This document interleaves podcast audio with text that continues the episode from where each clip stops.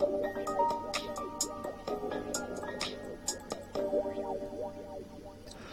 んにちは。えー、平さんラジオのお時間でございます。えー、今日の話はですね、あの、学生の皆さんへ伝えたい社会に出て最も大事なことについてお話しさせていただこうと思ってます。これね、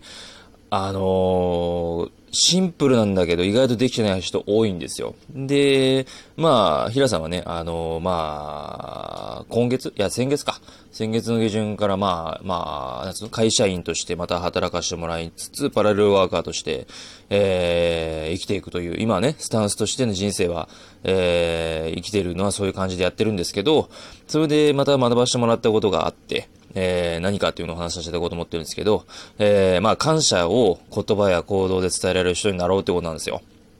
あの、社会に出ると一定数、そういうことできない、あの、人がいてですね、あの、明らかにいろんな人に手助けをしてもらっていたりとか、えー、してるはずなんですよ。学生の皆さんもそうだと思うけど、親御さんであったり、学校の先生であったりとか、あとはその地域の社会の大人たちに、やっぱりこう、いろんな手助けをしてもらったりとかしてるんです。特に親なんていうのは、やっぱり学費を100万とか200万単位で、えー、自分の子供だから大事だから当たり前じゃないかと言うかもしれないけど、ね、あの、してもらってるし、若い頃は気づかなくて全然いいんですよ。俺も気づかなかったし。ただ、大人になって、あのー、人にね、無意識化でこう迷惑かけてしまっているるなとかっていうことに意識をできたりとか、うーん、まあ今の話をそこで言うなれば、まあ、自分がそのね、意識あるない関係なくかけてしまっていることもあるんだろうなっていう想像力なんで話になっちゃうんだけど、うん、そこに関してはね。まあまあ、それ置いといて、なんかこう、なんて言ったらいいのかな？人との関わりにおいて自分がどういうふうに見えてるかっていう、見られてることを気にするってことの話じゃなくて、どういうふうに見えてるかっていうことを冷静に見た方がいいですよ、自分のことを。例えばめちゃくちゃ怒って仕事してる時とかに、周りからどう見られてるんだろうって、どういうふうに見えるんだろうって、自分だったらあんまり近寄りたくないし、応援したくないし、関わらない方がいいかな、みたいな。うん。なんかそういうふうに思われてしまうので、できる限り、こう、機嫌よく、うん、生きるというかね、生活の基本からでもそういう風にしてった方がいいと思うし、誰かに仕事とか手伝ってもらった時はね、あの、感謝を伝えて、ありがとうございます、助かりますって。自分がどんなにね、メンタル的にしんどかったり、イライラしても必ず言うようにしてるんですよ、俺はね。あの、そういう人が多分応援してもらえる人なんじゃないかなっていうのは、なんかこう、ここ10年ぐらい社会出て、ね、大学行ってたんで、まあ10年ぐらい、まあ12、3年ぐらいなのかな大体だから、まあ少なからず社会経験踏ましてもらって、そういう風に見えてくるんですよ。うん、共通する人なんだろう、人の魅力ってなんだろうとか、いろいろこう考えたりするのが好きなので、そういうの見ていくと、あ、社会で応援されたり、感謝される人っていうのはやっぱり魅力があって、その魅力って何かしら人と違うことがあって、えー、されるってことももちろんあるんだけど、やっぱり基本的なことをしっかりやってる人は最低限応援されるし、手伝ってもらえるし、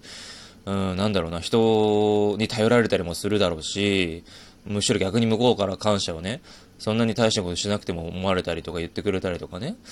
あの、されるような人になると思うので、そうなりたいのであれば、あなた自身がそういう人になってくださいよ。まず先に。学生さんの皆さんにそれをすごく伝えたくて、あの、今は別にね、そんな綺麗事言わされたって知らねえよと、ゲームやってたいんだよって、それでも全然いいんですよ。全然いいけど、あのー、俺自身がやっぱ30代になって、まあ、もう30、来年、来週かな？来年か。来週じゃないわ。ごめんごめん。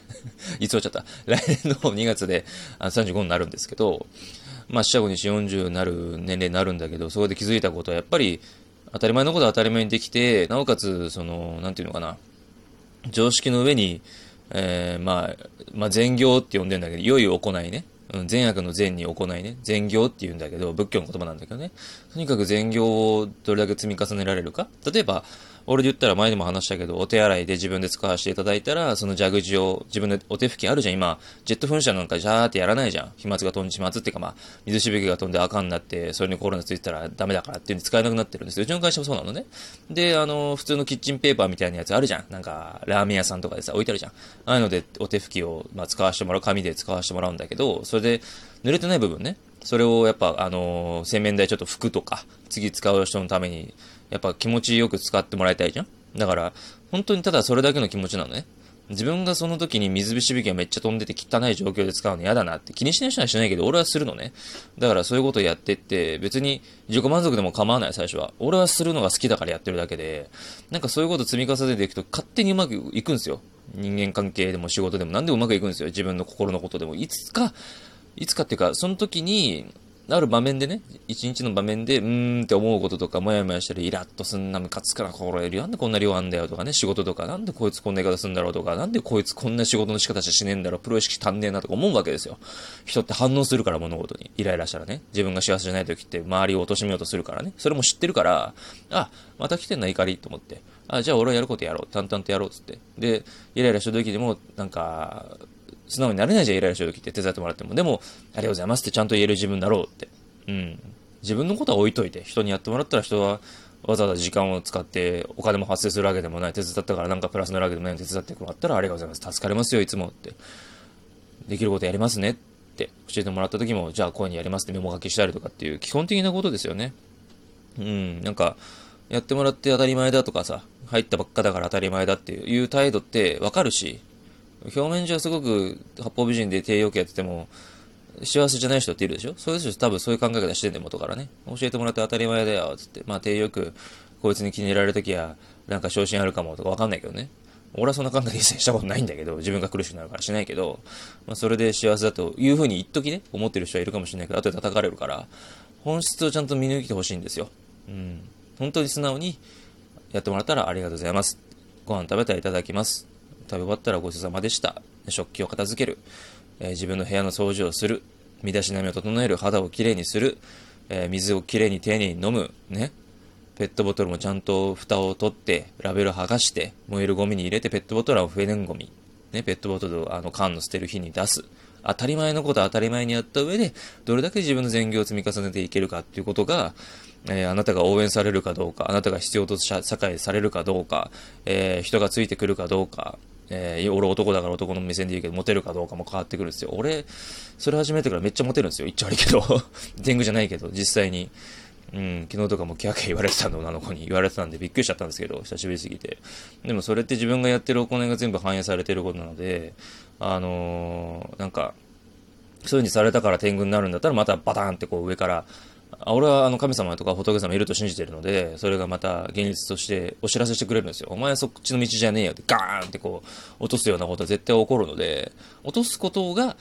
落とされることが嫌だからショック受けることが嫌だからやるんじゃなくて、そうじゃなくて自分が幸せになることをベースにした上で、うん、自己中心的に立って呼んでんだけど、自分が幸せになることをベースにした上で誰かのためになることをやることなんですよ。仕事ってそうじゃん。自分が金稼ぎたいからとか、自分がチーム名誉とか栄誉欲しいとか、一時休業働きたいからっていう、結局誰かのためになってるじゃないですか。それでいいんですよ、最初は。ただ、その後に、あ、違うなってちょっとずつ分かってきた時に、あ、本当の幸せって自分を満たすことももちろんそうだし、自分が満たせないとできないことももちろんあるんだけど、ちょっとでも、あの、幸せのコップって呼んでんだけど、幸せのコップが溢れた時に、その人、自分の幸せの、じゃあ、わかりやすく言えば、じゃあ1リットル水が自分の幸せのね、種が入るとしましょうよ、容量が。1リットルが1リットル超えて、1.5リットルになった時の0.5、500ミリを誰かにあげれるような人になってくださいよ。それを自分独占することによって、まあ不幸になりますよね。うん。飲みきれなくなって、お腹パンパンになって、しんどいってなるんですよ。その500ミリをあげれるような人になってほしいんですよ。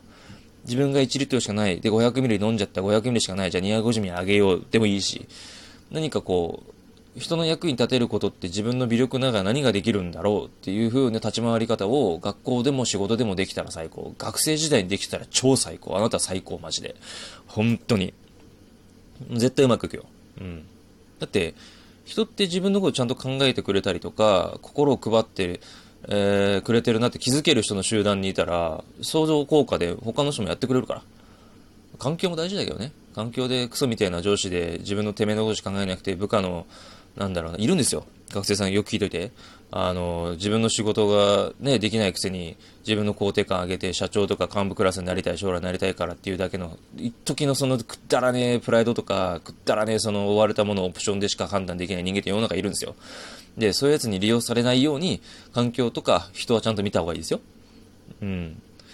ただ学生のうちってそんなあんまないから、まあいじめとかはあるかもしれないけど、教師がクソってクソみたいなやついたりするからさ、勉強しなきゃダメだとか、運動できなきゃダメだっていう風に上から押さえつけてさ、やるやついるけど、はみ出しちゃっていいんだからね。はみ出したって別にそういう風に自分が世の中出てどういう風になりたいとか、どういう人になりたいって目標を持って精一杯やるのは全然俺応援したいし、そういう応援できる大人を増やすのが俺の仕事だから、これからのね、パラレルワーカーとしての、俺の使命だから、そういう人を一人でも増やしていきたいし、そういうのがあなたに当たるようにやっていくのが俺のこれからの今世の、えー、まあ、今、この時からもそうだし、今までもそうなんだけど、より一層そういうに力入れていこうと思っているので、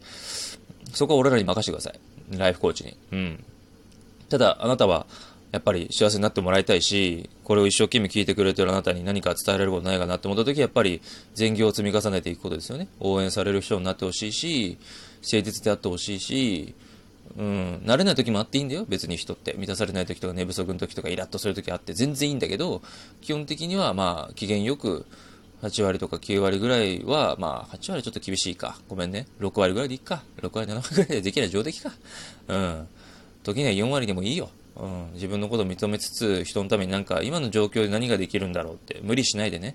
自分はあなたも大事だからさ。あなたの心も体も1個しかないから。あなたという存在は特別だからさ。うん、そういうふうに、